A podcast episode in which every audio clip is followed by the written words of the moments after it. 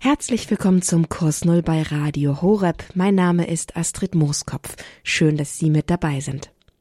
Unser heutiges Thema ist eine Frage, und zwar die Frage an jemanden. Wir fragen, Heiliger Geist, wer bist du? Was tust du? Und wir versuchen diese Frage gemeinsam mit Pater Martin Wolf von den Oblaten der unbefleckten Jungfrau Maria zu beantworten. Im Leben eines jeden Christen ist diese Frage zentral. Heiliger Geist, wer bist du? Was tust du? Denn der Heilige Geist ist ja die Kraft Gottes in unserem Leben. Doch allzu oft ist dann doch die Realität, was wir nicht sehen, das spielt keine Rolle. Und deswegen versuchen wir heute einen Blick auf das Wirken und das Wesen des Heiligen Geistes zu werfen, ihn in unserem Leben zu erkennen, und dazu sind Sie heute herzlich eingeladen, auch mitzugehen und Ihr eigenes Leben daraufhin anzugucken, wo und wie der Heilige Geist bei Ihnen wirkt und wie Sie also den Heiligen Geist für sich erkennen können, wie er ist. Damit also jetzt viel Freude mit der Frage Heiliger Geist, wer bist du, was tust du? Zusammen mit Pater Martin Wolf von den Oblaten der unbefleckten Jungfrau Maria. Herzlich willkommen zum Thema der Heilige Geist. Der Heilige Geist, das ist der große Unbekannte, die Person in der Dreifaltigkeit, die man am wenigsten irgendwie mit einer Vorstellung verbinden kann. Denn Geister haben das ja so an sich, wenn man zum Beispiel in die Literatur oder in Märchen oder in sonstige Filme schaut, dass sie materielos sind, dass sie unsichtbar sind, dass sie vielleicht nur als ein Schemen irgendwie wahrgenommen werden können. Nun, was ist der Heilige Geist und was unterscheidet den Heiligen Geist von Geistern und Gespenstern? Tatsächlich ist die Frage nach dem Heiligen Geist eine nicht nur christliche, denn wenn wir in das Alte Testament schauen, direkt in das erste Buch der Bibel, also in das Buch Genesis, in der Torah, das ist ja das Buch, das heilige Buch oder die heiligen Bücher der Juden, erfahren wir schon bei der Schöpfung schwebt der Geist über das Wasser. Das ist eine interessante Feststellung, denn der Heilige Geist wird in der Heiligen Schrift, und zwar bereits im Alten Testament, aber eben dann auch im Neuen Testament, immer als entweder eine Eigenschaft Gottes oder als ein Stellvertreter Gottes oder als Gott selbst immer dann ins Spiel gebracht, wenn etwas entsteht. Das heißt, die Schöpfung, das Universum, so wie wir unsere Wirklichkeit, unsere Welt wahrnehmen, mit der Materie, mit der Energie, mit all den äh, Naturgesetzen und Naturkonstanten, ist der Heilige Geist derjenige, der das Ganze sozusagen vollbringt, überhaupt erst möglich macht. Und hier ist dieser erste Blick in das Buch Genesis, in das erste Buch Mose, hilfreich.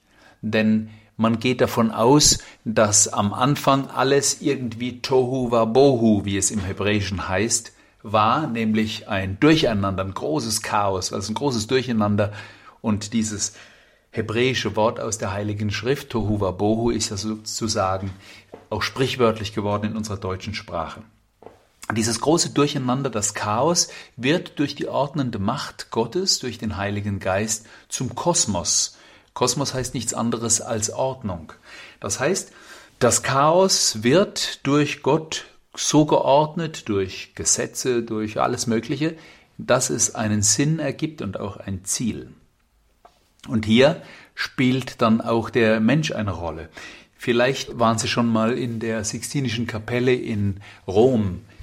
Wenn Sie die Museen des Vatikans besuchen, gehört der Besuch dieser Sixtinischen Kapelle dazu und jeder kennt dieses Bild an der Decke, wo Gott den Adam schafft. Und wie schafft er den Adam? Also der Adam steht ja für den Menschen, indem er dort fast liegt, also der Körper dieses Adam, und sich die Finger Gottes und des Menschen kaum oder fast berühren. In der Heiligen Schrift wird davon gesprochen, dass der Lebensatem eingehaucht wird. Und wir kennen das ja auch. Also ein Mensch ist ja deshalb etwas Lebendiges im Gegensatz zu einem Schrank oder einem Stein, der vielleicht auch schön sein kann und der geliebt wird, dass er Geist in sich hat, dass er etwas Lebendiges in sich hat. Das ist der Geist, der Lebendigmacher, wie wir sagen. Der Geist, der der lebendig macht, wie es dann im Neuen Testament heißt. Also der Mensch, die Materie, der Erdling. Adam heißt ja der Erdling, der, der aus Erde gemacht wurde, geformt wurde, aus Dreck, sozusagen aus der Materie.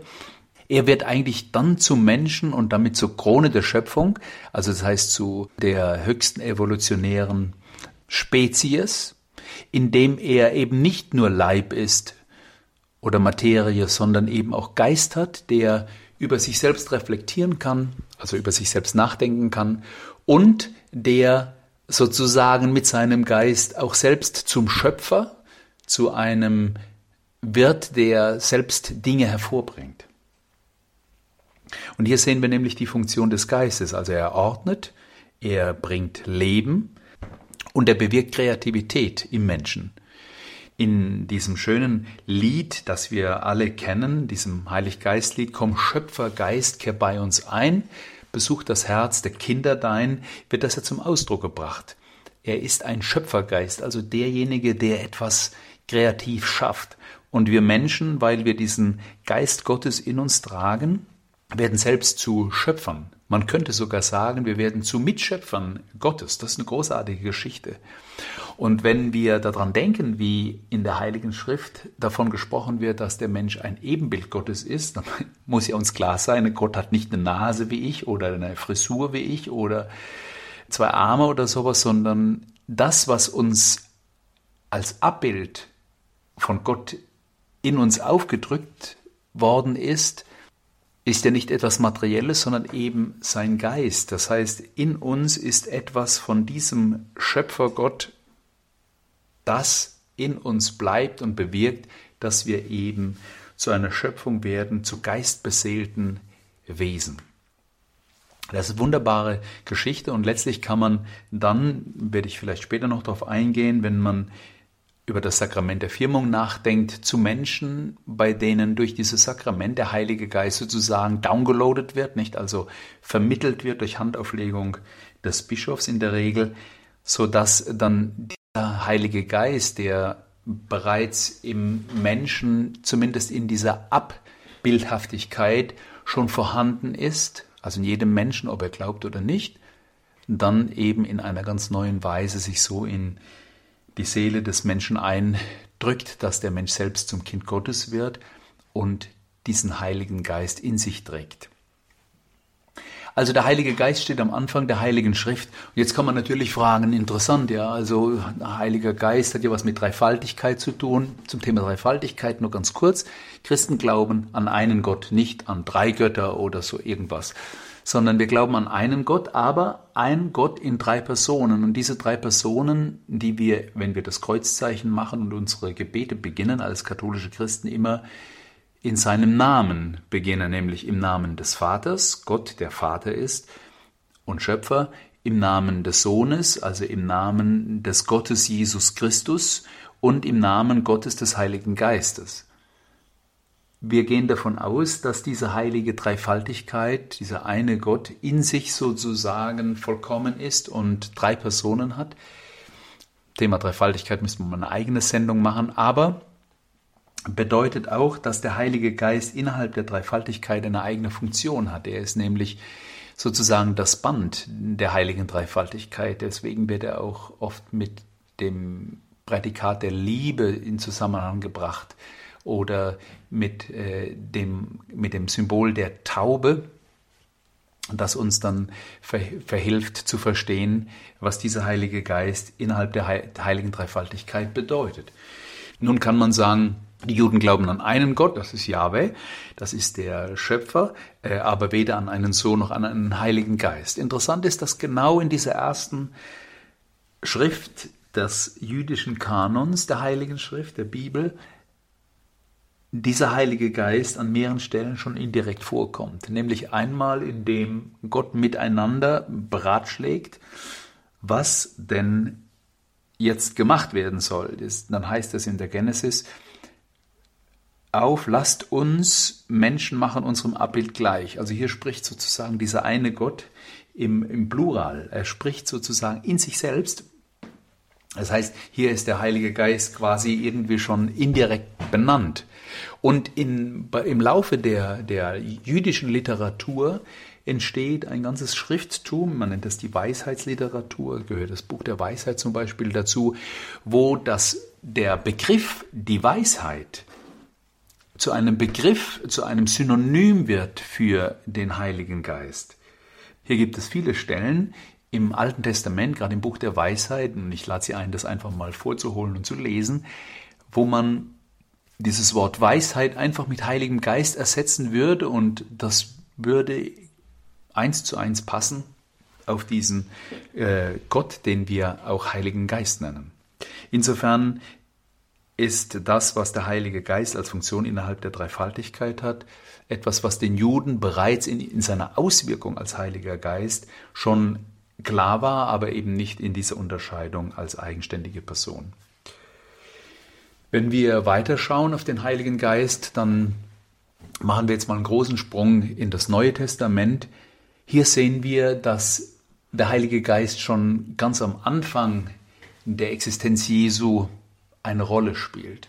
Im Matthäusevangelium zum Beispiel im ersten Kapitel, wo es um die Geburt Jesu Christi geht, da heißt es, Maria, seine Mutter, war mit Josef verlobt und noch bevor sie zusammengekommen waren, also bevor sie sozusagen miteinander geschlafen haben, zeigte sich, dass sie ein Kind erwartete.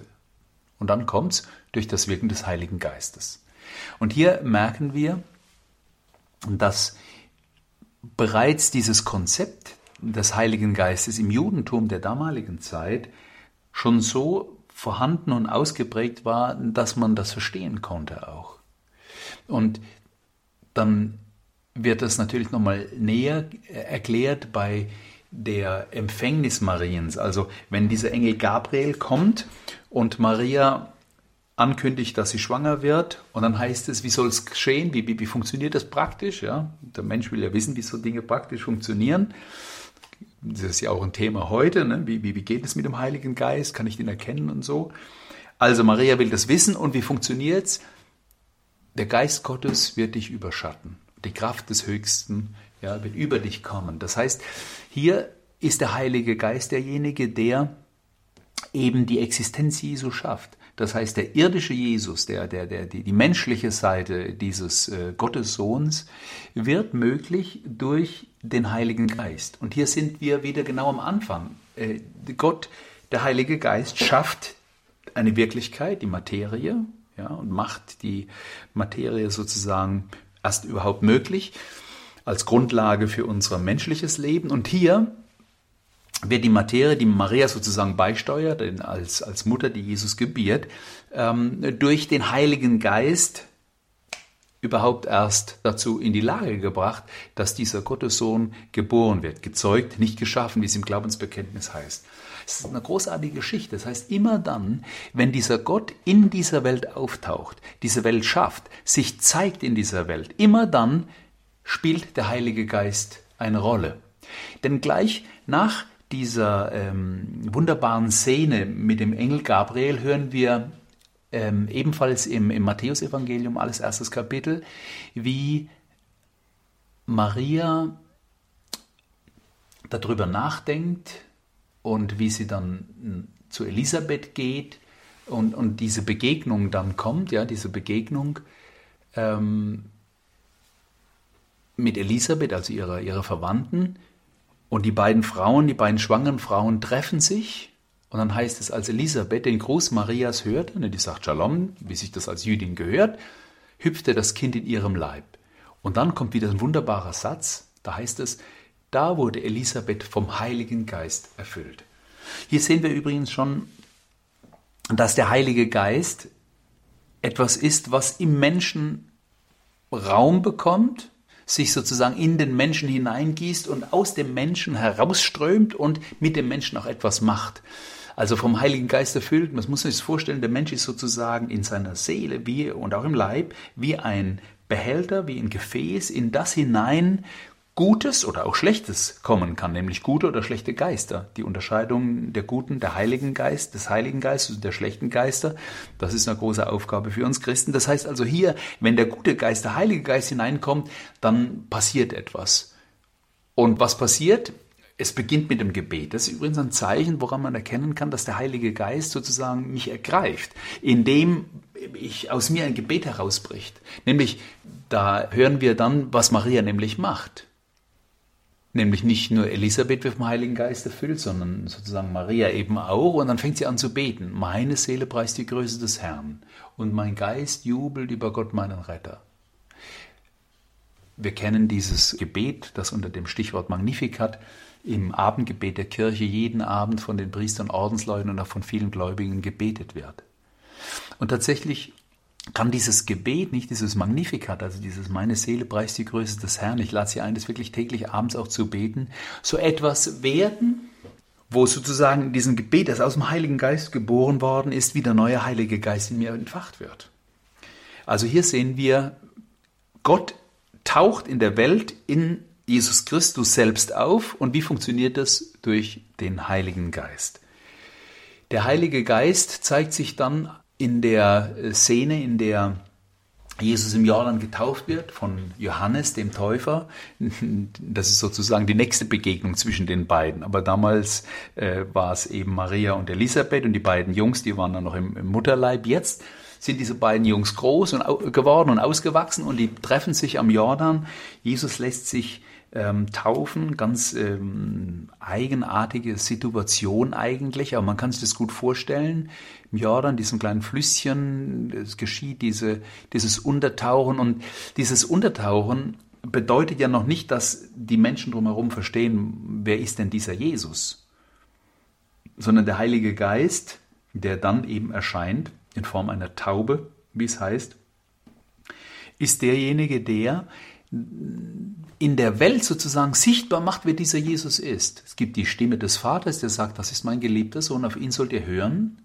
Ja, und der Heilige Geist ist sozusagen derjenige, der überhaupt den Menschen ermöglicht, dass die verstehen, dass die verstehen, wer dieser Jesus ist. Dass es eben nicht nur äh, der Joshua aus Nazareth ist, der da jetzt halt mal so seinen Cousin oder so besucht, sondern dass es eben einer ist, der von sich selbst sagt, hier ist mehr als ein Prophet. Wir Christen haben dann durch den Heiligen Geist, der ja äh, von Jesus seiner Kirche versprochen ist, der die ganze Wahrheit einführt, erkannt, im Laufe der Kirchengeschichte, auch im Studium der Heiligen Schriften, wie dieser Jesus tatsächlich zu verstehen ist, nämlich als wahrer Gott und wahrer Mensch. Und hier sehen wir, dass der Heilige Geist tatsächlich eine ganz, ganz wesentliche Aufgabe hat, auch innerhalb der Heilsgeschichte und innerhalb unserer persönlichen Geschichte. Und wie das ganz genau aussieht, das erfahren wir jetzt im zweiten Schritt von Pater Martin Wolf von den Oblaten der unbefleckten Jungfrau Maria. Er ist zu Gast im Kurs Null bei Radio Horeb und stellt mit uns die Frage, Heiliger Geist, wer bist du? Was tust du? Der Heilige Geist, der große Unbekannte. Wie kann ich denn diesen Heiligen Geist jetzt im eigenen Leben oder auch im Leben der Kirche oder auch in der Geschichte der Menschheit erkennen? Das ist die große Frage, die uns Menschen, die an Jesus Christus glauben, immer auf den Nägeln brennt. Das heißt, wo kann ich denn das Wirken Gottes in dieser Welt am besten wahrnehmen? Und hier ist es wie in allen geistlichen Bereichen so, dass man Gott sozusagen immer indirekt wahrnehmen kann. Er zeigt sich nur in seltenen Fällen äh, unmittelbar, meistens eben vermittelt durch Dinge. Das heißt, ich kann zum Beispiel diesen Gott, diesen Schöpfergott, in seiner Schöpfung, in dem, was er gemacht hat, äh, erkennen und wahrnehmen. Ich kann Gott auch in dem Wirken des Menschen, der Kirche von Menschen irgendwie auch erkennen, wenn ich darüber nachdenke und etwas Gutes da drin entdecke. Aber es ist eben immer vermittelt, also sozusagen indirekt und daher auch immer etwas schwierig. Daher haben sich Symbole für den Heiligen Geist entwickelt, die helfen zu verstehen, wie dieser Heilige Geist einmal ist auf der einen Seite, was er für mh, hm, Seiten, wenn ich so sagen will, Eigenschaften hat und auf der anderen Seite auch, die uns erkennen lassen, wo dieser Heilige Geist dann irgendwie auch auftaucht. Das erste, da habe ich ja vorhin schon gesprochen, ist die Taube, Wer schon mal im Petersdom war, in der Peters Basilika, der erinnert sich an dieses faszinierende Fenster aus Alabasterstein in der Apsis der Petersbasilika, wo diese Taube, diese weiße Taube aus diesem goldgelben Lichtkranz hervortritt. Also die heilige Taube ist das Symbol und wir finden die im Johannesevangelium ersten Kapitel, wo es heißt, ich sah, dass der Geist vom Himmel herabkam wie eine Taube. Die Taube ist das Symbol dafür, dass man diesen Heiligen Geist auch schwer ähm, fassen kann, aber als Vogel eben auch ein Zeichen, dass er sozusagen vom Himmel kommt, also etwas nicht erdverhaftetes ist, sondern eine geistige Natur hat. Und hier ist auch ganz klar, und deswegen ist das damals von den Künstlern äh, und den Architekten des Petersdoms richtig verstanden worden, dass die Kirche nur deshalb existiert, weil sie durch den Heiligen Geist gemacht wird und im Heiligen Geist sich auch ausdrückt. Hier zeigt sich etwas Wichtiges. Der Heilige Geist ist sozusagen derjenige, der all das fabriziert, ja, was diesen Gott in dieser Welt sichtbar macht. Und dazu gehört die Kirche und deswegen ist die Kirche eben auch heilig. Damit ist nicht ihre moralische Vollkommenheit gemeint und schon gar nicht die von ihrem irdischen Bodenpersonal, das ist ja auch offensichtlich, sondern dass ihr Ursprung sozusagen im Geist Gottes ist. Das zweite ist das Symbol der Salbung. Christus, der uns alle gesalbt hat, wie es im zweiten Korintherbrief im ersten Kapitel zum Beispiel heißt oder auch in der Apostelgeschichte dann im zehnten Kapitel. Jesus Christus ist ja selbst der, der gesalbt wird. Na, Christus heißt der Gesalbte und als Christen bin ich jemand, der gesalbt wird. Das heißt, der Heilige Geist ist der, der in mich äh, hineinzieht, wie die Salbung von Öl, wie das Öl sozusagen einzieht und äh, Frauen, nicht nur Frauen, aber die wissen das besonders, ne, wenn, man, wenn man sich gut schmiert, also gut einölt und eingrämt, und da, gibt es ja ganz viele äh, Anti-Aging und äh, Beauty-Produkte, dann bleibt man auch länger hübsch und, äh, und jung. So soll sozusagen dieses Öl als Symbol für den Heiligen Geist, für das Einziehen des Heiligen Geistes in den Menschen hineinkommen und ihm dadurch eben auch leben und auch äh, eine, eine geistliche Schönheit vermitteln. Also die Salbung steht für den Heiligen Geist und in allen Sakramenten, die die Kirche kennt, wo der Heilige Geist eine besondere Rolle spielt. Also zum Beispiel in der Firmung, da wird gesalbt mit heiligem Öl, mit dem Grisamöl oder bei der Priesterweihe mit Krisamöl wird der Priester, auch der Bischof, gesalbt. Oder auch bei der Taufe. Die Krisamsalbung ist da ein ganz wichtiges Symbol und ein ganz wichtiger Ritus für die Übermittlung des Heiligen Geistes.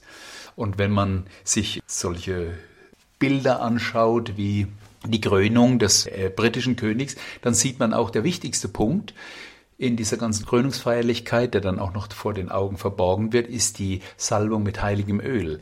Das ist genau das, weil schon im Alten Testament die Priester ähm, mit Öl gesalbt werden und äh, auch die Könige mit Öl gesalbt werden. Und hier sehen wir, dass die Salbung ein ganz wichtiges Symbol für die Übermittlung des Heiligen Geistes auch ist. Dann ist das Wasser übrigens auch ein Zeichen für den Heiligen Geist. Im Johannesevangelium im vierten Kapitel zum Beispiel, auch im siebten Kapitel hören wir, aus seinen Innern werden Ströme von lebendigem Wasser fließen. Das ist sozusagen eine innere Quelle, eine geistliche Quelle, die durch den Heiligen Geist ähm, inspiriert ist, die dem Christen hilft, zum Beispiel zu beten. Wir wissen von Paulus nicht, dass der Geist Gottes derjenige ist, der in uns überhaupt bewirkt, dass wir beten können, indem wir sagen, aber Vater. Das heißt, schon wenn du betest, ist der Heilige Geist mit am Werk. Und das Wasser, das sich ja auch in, in der Taufe zum Beispiel äh, zeigt und verwandt wird als Materie, ist ein Symbol für diesen Heiligen Geist. Denn Wasser ist ja auch die Grundlage für jedes Leben auch für jedes geistliche Leben. Und dieses geistliche Wasser sozusagen wird immer dann auch in, ins Spiel kommen, wenn wir mh, hm, als Christen ähm, versuchen, konkret unseren Glauben, äh, unsere Frömmigkeit zum Ausdruck zu bringen, indem wir zum Beispiel das Weihwasser nehmen. Das ist nicht nur eine Erinnerung an die Taufe, das ist er auch, sondern es ist sozusagen auch wieder eine, hm, soll ich sagen, ein Reinigungsritus, damit meine Augen, meine Seele wieder klar werden, dass ich das Wirken Gottes besser verstehe, dass ich, wenn ich zum Beispiel in die Kirche komme und dieses diesen Ritus mit dem Weihwasser nehme, dass ich sozusagen mich körperlich, aber auch geistig, geistlich, seelisch darauf einstelle, dass dieser Geist Gottes jetzt sozusagen in mir wirkt, durch mein Beten, durch mein Mitsingen und so weiter. Auch durch mein Verstehen übrigens. Und nicht zuletzt wird ja auch bei der heiligen Eucharistie der Wein, der vom Priester dargebracht wird, mit einem kleinen Tropfen Wasser vermischt und auch das zeigt ja etwas von dieser Verbindung zwischen Göttlichkeit und Menschlichkeit von Jesus Christus.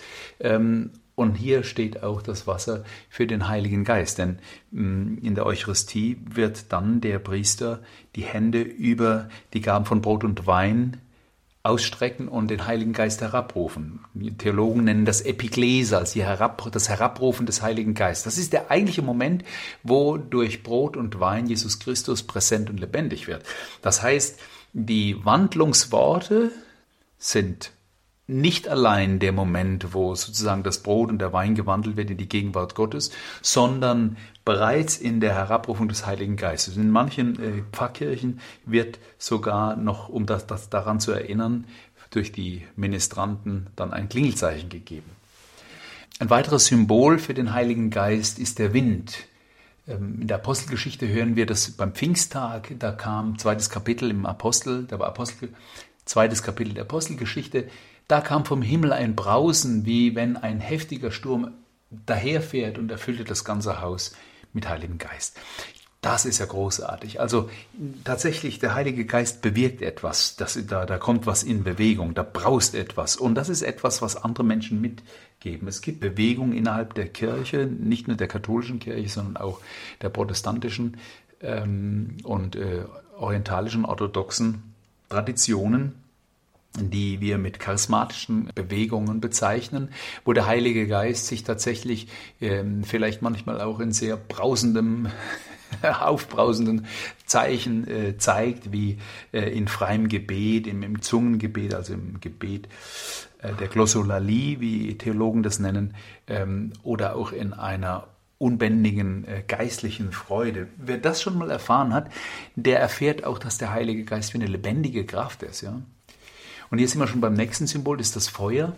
In der Apostelgeschichte äh, im selben Kapitel heißt es, und es erschienen Zungen wie von Feuer, die sich verteilten. Auf jeden von den Aposteln ließen sie sich nieder. Das Heilige, der Heilige Geist ist derjenige, der auch anfängt, die Welt in Brand zu setzen, also im positiven Sinn, der andere ansteckt, ja brannt uns nicht das Herz, heißt es bei den zwei Jüngern, die dem auferstandenen Jesus nach Emmaus folgen und er ihnen erzählt und, und, und, und da brennt was. Das ist der Heilige Geist, der in ihnen sozusagen den Weg bereitet, dass sie den auferstandenen, diesen Jesus, der unbekannt da ist, erkennen. Und wenn Menschen zum Glauben an Jesus Christus kommen, ne, zum Beispiel deine Nachbarn, deswegen bete zum Heiligen Geist für deine Nachbarn und äh, bete zum Heiligen Geist für deine Kinder und für deinen Ehemann, für deine Ehefrau, dann ist es das Wirken des Heiligen Geistes, dass sie erkennen, dass dieser Jesus tatsächlich der Herr und der Meister ist und dass sie bereit sind, äh, ihn als ihren Herrn äh, anzuerkennen.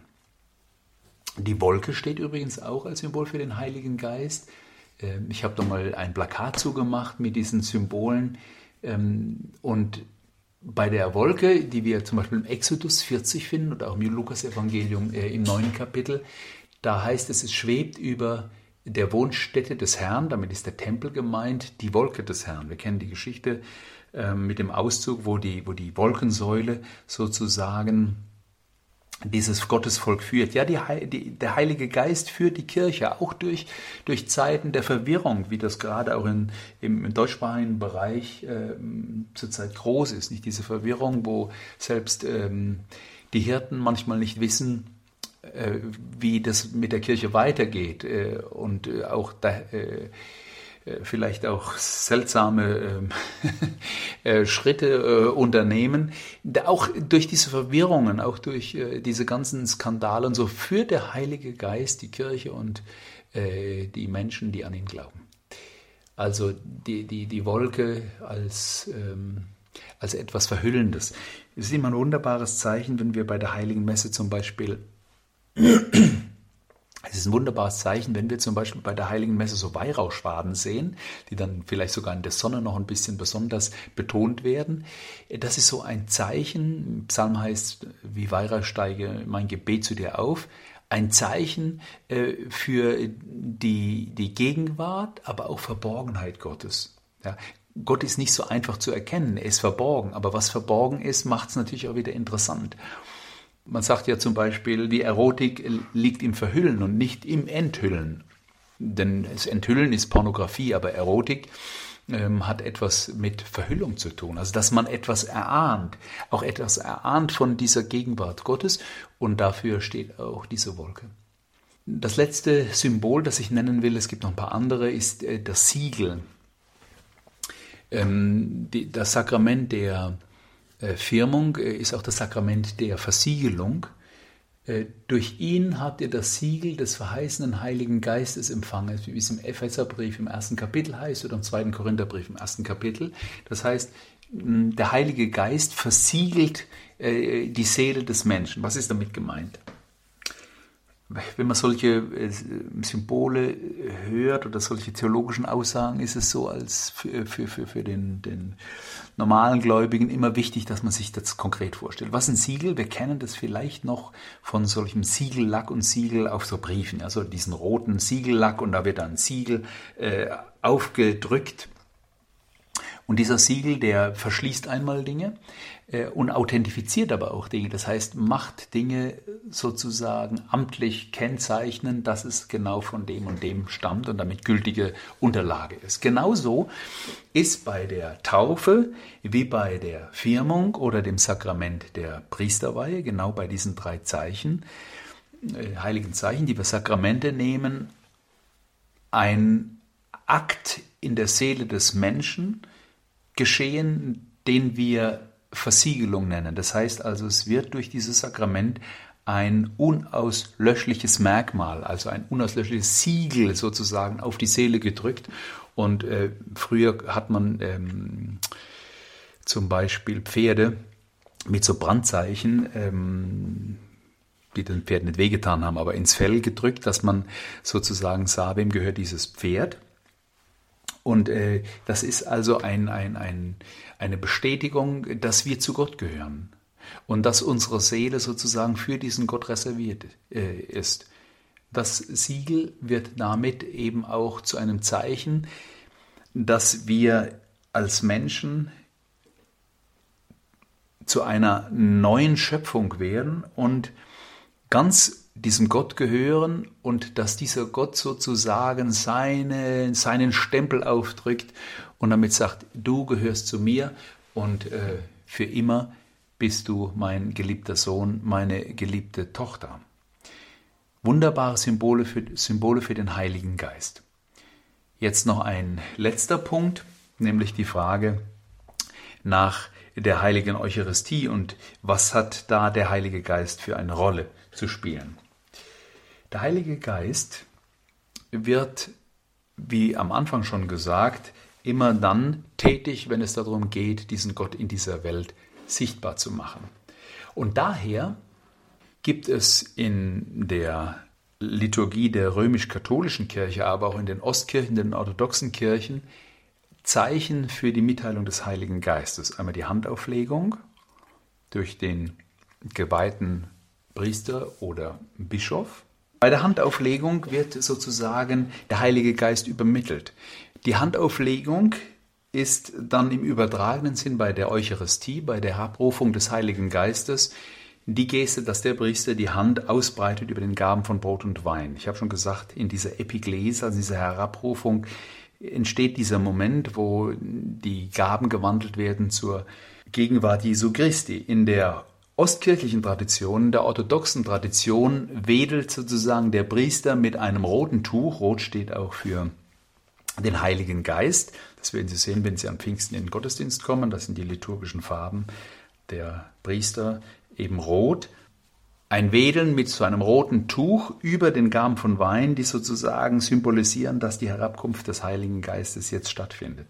Also hier sehen wir auch dieser Heilige Geist bewirkt, dass wir eine unsichtbare Wirklichkeit, nämlich die Gegenwart Jesu Christi in dieser Welt, durch ein sichtbares Zeichen, das wir Sakrament nehmen, nämlich die heilige Eucharistie, Brot und Wein, für uns verstehbar und erfahrbar und auch schmeckbar wird sozusagen, dass dieser Jesus Christus lebendig gegenwärtig ist und zwar auch greifbar gegenwärtig ist in diesem heiligen Sakrament. Das ist nicht so einfach zu verstehen, aber der Christ, der sich auf diesen Weg macht, das zu verstehen, kann mit Hilfe des Heiligen Geistes genau dort hineingeführt werden.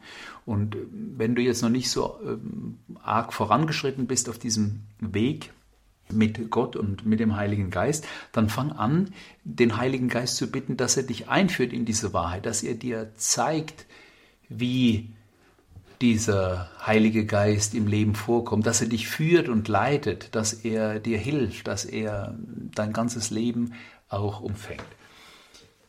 Und eine Möglichkeit, den Heiligen Geist darum zu bitten, ist ein sehr altes Gebet. Ein Gebet zum Heiligen Geist, das die Pfingstsequenz genannt wird. Man betet es, man spricht es, aber man singt es auch. Und gesungen wollen wir es jetzt auch hier hören im Kurs Null bei Radio Horeb mit unserem Gast Pater Martin Wolf von den Oblaten der unbefleckten Jungfrau Maria, der uns die Frage beantwortet, beziehungsweise der mit uns die Frage beantwortet, Heiliger Geist, wer bist du, was tust du?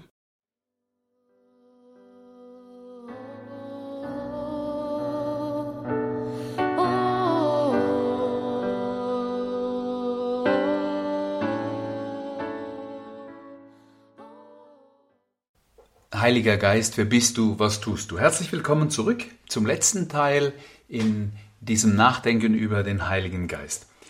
Tja, wie komme ich jetzt mit diesem Heiligen Geist in Kontakt?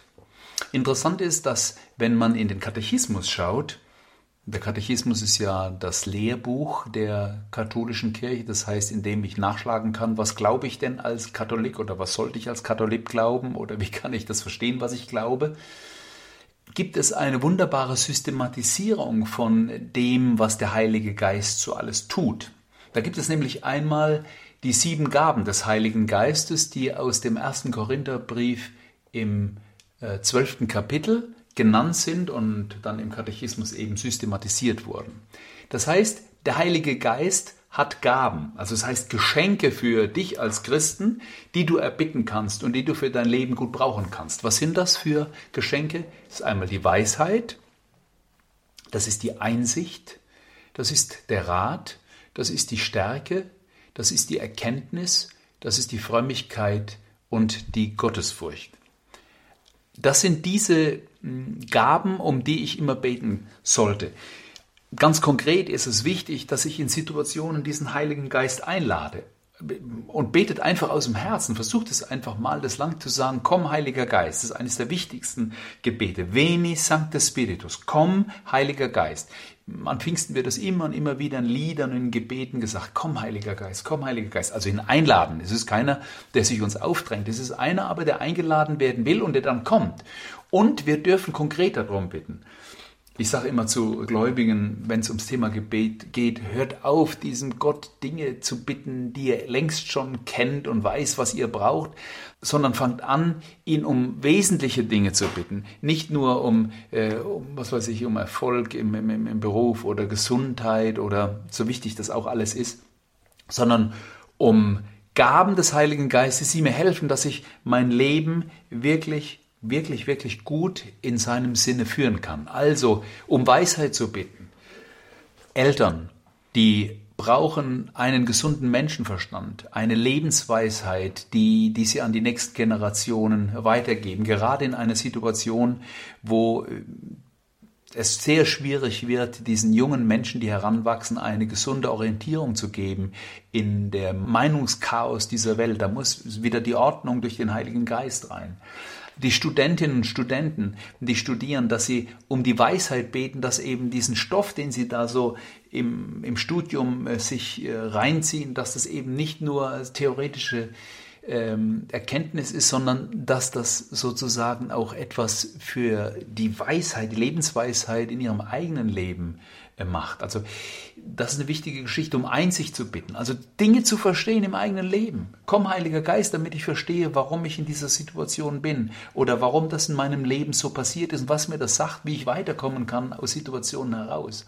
Oder den Heiligen Geist um Rat bitten. Wie oft stehen wir vor Situationen, wo wir Menschen, die wir mögen oder auch meinetwegen im Arbeitsplatz oder in anderen Bereichen, wo ich vielleicht mal meinen Mund aufmachen muss, um irgendwelche hm, Ratschläge zu geben, die vielleicht auch ein bisschen hm, delikat sind, ähm, da muss ich den Heiligen Geist bitten. Wenn ich vor einem schwierigen Gespräch stehe, kurz die Augen zu machen und sagen, komm, Heiliger Geist, mit dem, schenk mir die Gabe des Rates, ja, oder die, die, damit ich jetzt die richtigen Worte habe und damit ich vielleicht auch die richtigen Worte finde für andere oder auch um Stärke zu bitten. Ja, wie oft haben wir Angst? Ich denke manchmal an meine Mitbrüder in Deutschland, die Priester. Da gehört manchmal eine gehörige Portion Stärke dazu, äh, bei Christus und seiner Kirche zu bleiben und eben nicht sich durch falsche Erwartungen äh, oder durch Druck in die falsche Richtung lenken zu lassen. Stärke braucht man auch als Christ, um überhaupt in dieser Welt heute seinen Weg zu gehen. Also komm, Heiliger Geist, rate ich eigentlich jedem, der morgens aufsteht, aus der Tür geht, äh, äh, um zur Arbeit zu fahren, dass er um diese Stärke, um diese Geistesstärke bittet. Erkenntnis, Erkenntnis, da geht es darum, dass äh, der Heilige Geist eben auch der Urheber der, der Wissenschaften ist. Das vergessen viele, ja. Also das Christentum ist die Religion, die die modernen Wissenschaften hervorgebracht hat. Bereits im 12. und 13. Jahrhundert sind im Abendland die ersten Universitäten als Ordensuniversitäten, zum Beispiel die Sorbonne in Paris von den Dominikanern gegründet worden. Das heißt, die ganze Suche des Menschen, die Forschung des Menschen hat etwas mit dem Heiligen Geist und mit dem christlichen Glauben zu tun.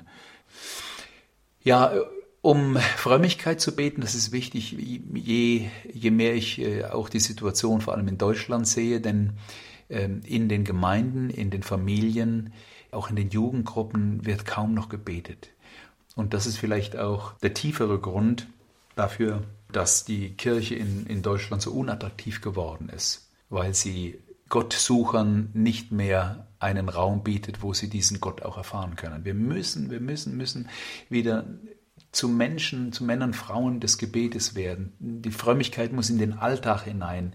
Ähm, da gibt es so viele Möglichkeiten, jeden Tag immer und immer wieder diesen Gott hineinzunehmen. Das muss man mit nachfolgenden Generationen, mit den Leuten, mit denen wir leben, auch konkret werden. Nicht? Eine Frömmigkeit, die nicht konkret ist, äh, die, die ist, ist wie eine Liebe zu einem Menschen, die niemals Zärtlichkeiten austauscht, sondern nur theoretisches.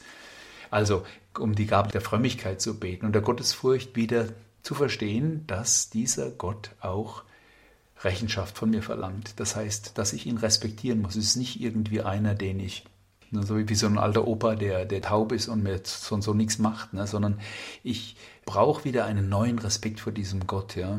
Wie viel Respektlosigkeit gegenüber diesem Gott zeigt sich auch in unserem Umfeld, und das zeigt auch die vielen Übergriffe auf religiöse Einrichtungen, auch in Deutschland, und das ist nicht wenig.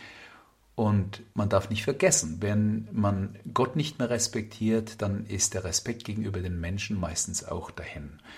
Und das hängt miteinander zusammen. Und neben diesen sieben Gaben des Heiligen Geistes gibt es auch die zwölf Früchte des Heiligen Geistes. Im Galaterbrief im fünften Kapitel wird genannt, woran ich den Heiligen Geist denn erkenne. Denn ich erkenne das Wirken des Heiligen Geistes, ich habe es am Anfang gesagt, indirekt, nämlich indem ich als Baum gute Früchte hervorbringe, wenn ich ein guter Baum bin, wie es in der Heiligen Schrift heißt. Ja, wenn ich ein schlechter Mensch bin, dann werden meine Taten auch schlecht werden. Und insofern sind diese zwölf Früchte, die da sind, Liebe, Frieden, Freude, Geduld, Freundlichkeit, Güte, Langmut, Sanftmut, Treue, Bescheidenheit, Enthaltsamkeit und Keuschheit, das sind diese Früchte, die entstehen ähm, aus einem Leben mit dem Heiligen Geist. Und daran könnt ihr auch sehen, ob zum Beispiel geistliche Menschen, damit meine ich jetzt nicht nur Priester und Ordensleute und auch Männer und Frauen, die in der Pastoral tätig sind, sondern auch Menschen in euren Gemeinden, daran könnt ihr erkennen, wie weit sie in dieser Situation stehen, nämlich aus dem Geist Gottes heraus zu leben. Das ist äh, eine ganz wichtige Geschichte, die wir nicht ähm, vergessen dürfen. Und hier ist es auch nochmal wichtig zu wissen, dass es notwendig ist, dass ich immer wieder durch das Sakrament der heiligen Beichte meine Sünden sozusagen aus mir heraus lasse, damit in mir selbst wieder Platz ist für den Heiligen Geist. Denn es ist nicht so, dass die Sünden sozusagen vergessen sind und wirkungslos sind, sondern die Sünden, die in mir drin sind und die nicht vergeben sind, führen dazu, dass mein Leben auch eben Früchte bringt, die aus dieser Sünde heraus erwachsen. Ich sage immer, Sünden kriegen Kinder, ja, und die Kinder der Sünde sind äh, dann manchmal sogar noch schlimmer als die eigentliche ursprüngliche Sünde. Das heißt, zum Beispiel Wer anfängt, äh, seine Partnerin, seinen Partner zu betrügen, der muss dann plötzlich auch anfangen zu lügen, ja. Und da ist schon die zweite Sünde da. Und äh, der wird vielleicht auch ungeduldig oder kümmert sich nicht mehr um seine Familie, bei der dritten Sünde und so, so, so geht es weiter. Und deswegen in der heiligen Beichte kommt der Dreck sozusagen raus und dann kann ich wieder mich mit dem Heiligen Geist füllen lassen und dieser Heilige Geist kann gute Früchte hervorbringen. Ich erinnere mich an eine äh, Begegnung mit einer Frau, die sagte, wenn wir mit unserer Familie einmal im halben Jahr zur Beichte gehen, vor Weihnachten, vor Ostern, dann merkt man das bei uns in der Familie. Ne? Da der Mann ist geduldiger mit den Kindern, ich kann besser zuhören und muss nicht immer sofort meinen Mann korrigieren. Die Kinder sind, äh, sind äh, handsamer und ja, das, das, das ist so, nicht? Also wenn ich eben, in, wenn der Heilige Geist in mir Platz hat äh, und nicht durch Sünde sozusagen am Wirken gehindert wird, dann gibt es eben diese guten Früchte. Und hier noch einen kleinen Tipp äh, für alle, die beichten und sagen, ich beichte ja immer wieder dasselbe. Ja, das ist so. Manchmal brauchen Sünden, äh, bis die ganz ausgerottet sind, auch Jahre. Ähm, also dranbleiben. Aber dann ist es wichtig, dass wenn sozusagen der ganze Dreck raus ist aus meiner Seele, dann, dann, dann ist mein, mein Inneres ja leer sozusagen. Und dann muss ich es mit etwas füllen, denn wir kennen das ja, ein Raum, der leer ist, der füllt sich von allein. Und wenn ich das mit dem fülle, was gut ist und was ich füllen will, dann äh, ist da kein Platz mehr für andere Dinge. Na, so, Jesus bringt ja mal dieses Beispiel mit dem Dämon, ja, der, der, der dann raus vertrieben wird und dann aber zurückkommt und sieht, dass die Seele, also das Haus des Menschen sozusagen innerlich schön geschmückt ist und er bringt noch äh, viele andere Dämonen mit, ne, damit die dann noch äh, lustiger dann da drin herrschen. Also nach der Beichte empfehle ich immer ein Gebet zum Heiligen Geist und ihn darum zu bitten, ähm, was gerade meine Sünden eben äh, nicht können. Also wenn ich schwach bin, ja, um, um Stärke zu bitten, wenn ich ein Mensch bin, dem es schwerfällt, Frieden zu halten, um die, um die Frucht des Heiligen Geistes, des Friedens zu bitten, ja, um Freundlichkeit, um all diese Dinge. Also dass ich sozusagen meine Seele fülle mit diesem Heiligen Geist, ihn einlade, dass er mir diese äh, Dinge schickt, damit meine Seele zu, sozusagen voll wird mit diesen Dingen und kein Platz mehr ist für die Sünde. Und probiert es mal aus, ihr müsst mir ja nicht glauben, aber probiert es mal aus und ihr werdet merken, dass die Sünde es schwieriger hat, bei euch einen Platz zu finden. Probiert es mal aus. Am Ende will ich noch mal ein kleines Wort sagen zum Thema Gebet. Also ich habe ja schon mal gesagt, dass all unser Beten nur über den Heiligen Geist möglich ist, also der Heilige Geist, der in uns betet, aber Vater, wie es in der, im Neuen Testament heißt. Es gibt so klassische äh, Gebete zum Heiligen Geist, das Wenig Sancte Spiritus, äh, die Pfingstsequenz, wunderbare Texte. Ich kenne viele Christen, die solche Texte auswendig kennen und jeden Tag beten. Das finde ich großartig, denn mit der Zeit geht einem eine ganz große Tiefe und eine neue Dimension dieser Gebete dann auch auf. Aber es gibt auch neuere Gebete und hier gibt es zum Beispiel dieses moderne Lied Atme in uns, Heiliger Geist, brenne in uns, Heiliger Geist, wirke uns, Heiliger Geist, Atem Gottes komm. Also man merkt immer, es geht um Atem, es geht um Leben, das geht um die Einladung Gottes. Ähm, Singt diese Lieder zum Heiligen Geist. Ne? Wenn ihr im Auto allein sitzt, dann könnt ihr ein Radio äh, anmachen, aber ihr könnt natürlich auch so ein Heilig Geistlied singen und wenn eure Stimme nicht so schön ist, ist keiner dabei. Der Heilige Geist, äh, der weiß schon, wie es gemeint ist. Einladen. Aber am einfachsten ist es, wenn ihr tatsächlich das ganz einfach und schlicht so macht, wie die Kirche das am Pfingsten immer tut, nämlich einfach sagt, komm, Heiliger Geist. Diese drei Worte, komm, Heiliger Geist. Äh, immer wieder, komm, Heiliger Geist, komm, Heiliger Geist. Das kann man tun vom Schlafengehen, das kann man tun nach einer guten Beicht, das kann man tun vor einer schwierigen Aufgabe, das kann man tun vor der heiligen Messe oder vor der Predigt, ne, damit ich selbst das noch verstehe, was sonst vielleicht über meinen Kopf hinweggeht. Also, ich lade euch ein, vor allem jetzt auch an Pfingsten, aber vor allem auch für euer geistliches Leben, dass ihr wirklich Menschen des Geistes werdet, Geistliche. Ne, früher hat man ja zu den, zu den Priestern gesagt, sind die Geistlichen, aber eigentlich ist jeder Christ ein Geistlicher, eine Geistliche, weil sie ein Gefäß des Heiligen Geistes ist, wie es in der Schrift heißt, Tempel des Heiligen Geistes. Und dass das sozusagen nicht nur eine Theorie bleibt, sondern dass das praktisch wird. Ich sage immer, katholisch ist konkret oder es ist gar nicht. Deshalb fangt an zu beten und betet für andere und nehmt Leute mit. Habt den Mut wie Petrus und die Apostel im Abendmahlsaal an Pfingsten, die rausgegangen sind und ihre Angst abgelegt haben und dann gepredigt haben. Alle haben die irgendwie verstanden. Da hat's richtig gesaust und gebraust und so muss es auch wieder neu werden, auch gerade in unserem Land. In Deutschland, Österreich, in der Schweiz, also in all diesen europäischen Ländern, die noch eine christliche Tradition haben, aber dass die Kirche wieder lebendig wird, auf sein Wort hört und diesen Jesus von Nazareth, der für uns Gott und Mensch zugleich ist, in unseren Ländern wirklich sichtbar und erfahrbar macht. In diesem Sinne, werdet Menschen des Heiligen Geistes und ladet diesen Geist ein. Komm, Heiliger Geist. Amen. Halleluja. Das war Pater Martin Wolf von den Oblaten der unbefleckten Jungfrau Maria. Er war zu Gast im Kurs Null bei Radio Horeb und wir haben uns gemeinsam mit ihm der Frage dem Thema gestellt, Heiliger Geist, wer bist du, was tust du? Wir haben einiges gelernt über den Heiligen Geist, über sein Wesen und über sein Wirken. Er ist der Schöpfer. Mit ihm beginnt etwas Neues, das lernen wir schon in der Bibel. Außerdem bringt er Ordnung ins Chaos. In die Unordnung bringt er eine Struktur, wie er auch in das anfängliche Chaos des Urzustandes die Ordnung des Kosmos, die Ordnung des Universums brachte, mit den Naturgesetzen und all dem, was dazugehört. Und er ist der Lebendigmacher. Er ist der Atem Gottes, der zuerst in den Menschen hineingehaucht ist, der sich aber auch als lebendiger Atem in der ganzen Schöpfung findet, auch in unserem Leben. Außerdem haben wir in der heutigen Sendung etwas über das Wirken und das Sichtbarwerden des Heiligen Geistes, der Kraft Gottes in unserem Leben gelernt. Sichtbar wird der Heilige Geist in seinen Gaben, die er uns schenkt, und wir können darum bitten. Die sieben Gaben des Heiligen Geistes, die uns helfen, das Leben zu bewältigen, das waren Weisheit, Verstand, Rat, Stärke, Erkenntnis und Wissenschaft, Frömmigkeit und schließlich die Gottesfurcht.